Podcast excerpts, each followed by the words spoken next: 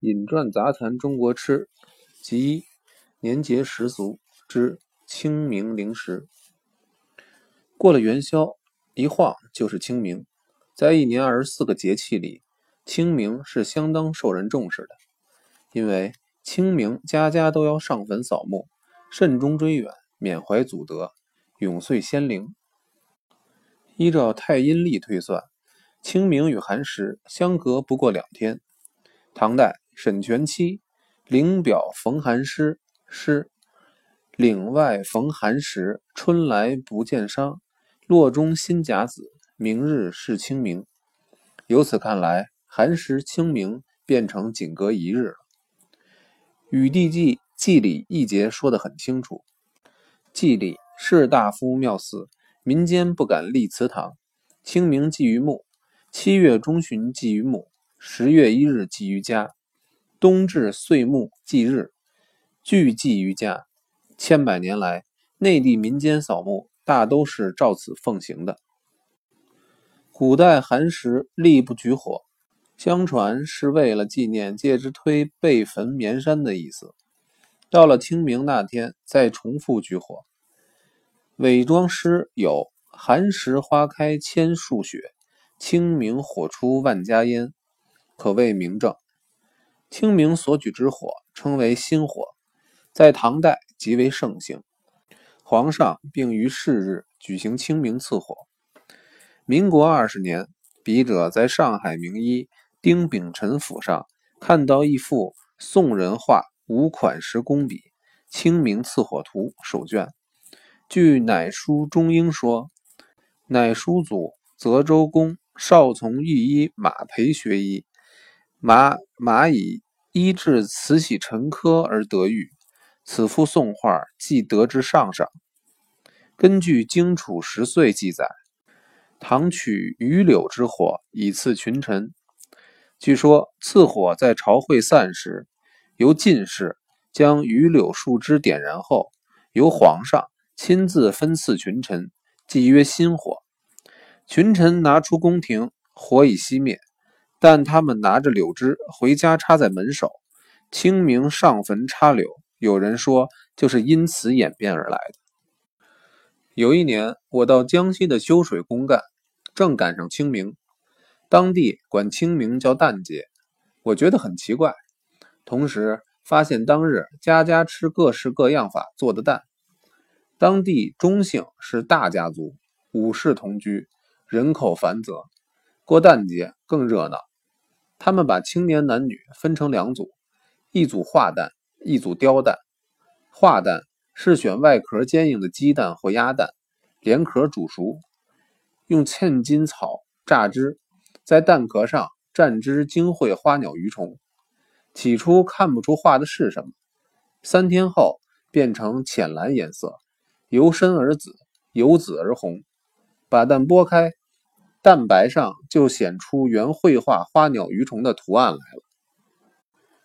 梁杰安先生的哲思良寇是个石聋子，他对画蛋深感兴趣。他画画的基础又好，曾经送我两只得意作品：一只《扫墓图》，题尊斜刻，车轿驴马后挂满者定明墙，记者、哭者、撸者，以坟朱定。除木扫者，无不惟妙惟肖。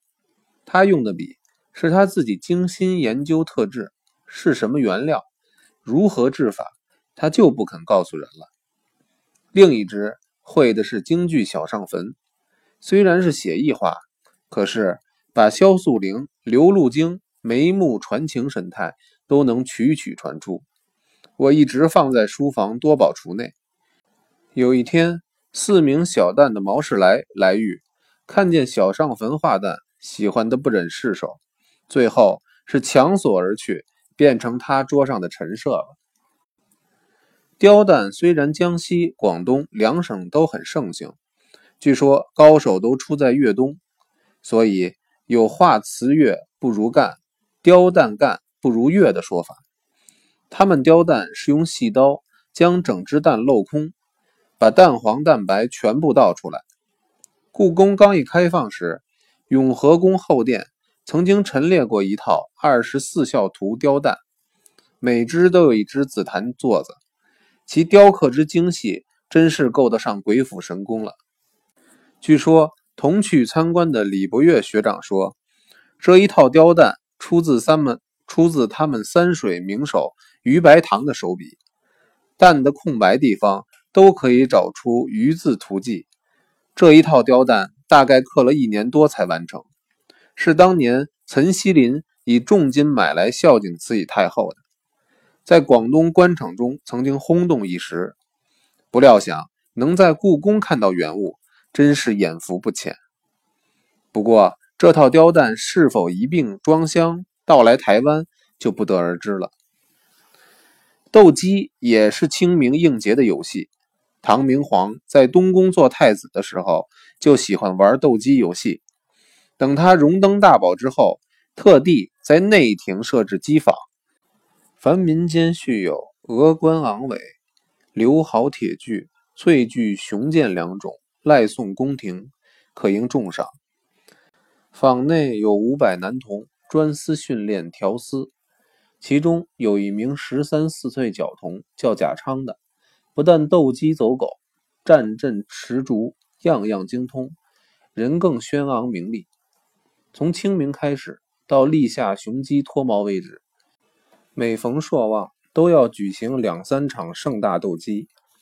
天宝一文上说，每逢斗鸡之日，贾昌冠雕翠绣，斗某手铠，锦爵利犀，金玉玉斧，斧引群鸡，兀立广场，指挥往复，负毛阵雨，立会模具，易怒待胜。影随编织，低昂有度。从以上描述可以想出，唐宫清明斗鸡是多么壮观了。到了宋代宫廷中，把斗鸡的兴趣转到斗蟋蟀，斗鸡才渐渐的没落了。清明在唐代又叫做秋千节，唐玄宗是历朝最会享乐的皇帝了。每逢清明佳节，树立高架，以彩绳悬木。坐立其上，推引飘荡，谓之千秋。在绿肥红瘦、红叶丹英之间，耸立雕龙的秋千，上面有位青燕侧立、帽簪珠玑的佳人随风作势，抑扬飘荡。玄宗管他叫半仙之戏，这个名词真是亏他如何想得出来的。时代演变到现在，打秋千已从成人游戏变成了幼童们运动的项目。没有玉貌佳人在玩这种游戏。可是去年我在泰京曼谷去到一个荣华酒馆吃潮川菜，附近有一架单七彩绘、高耸入云的秋千架。问了附近住户，才知当地就叫秋千架。据说这座秋千架建自素可索王朝，系模仿中中土式样建造的。早先每年清明都举行美女打秋千游戏。一时车马喧天，赛象印曲，轻巧竞技，还有选美的意味在内。历书记载，春分后十五日，斗指丁为清明，时万物皆起皆节齐而清明，盖时气清景明，万物皆显，故名清明。闺中妇女静着新鞋出行原野，谓之踏青。现在每逢周末。无论男女老幼，都以郊外践行为乐。清明踏青已经成了历史名词了。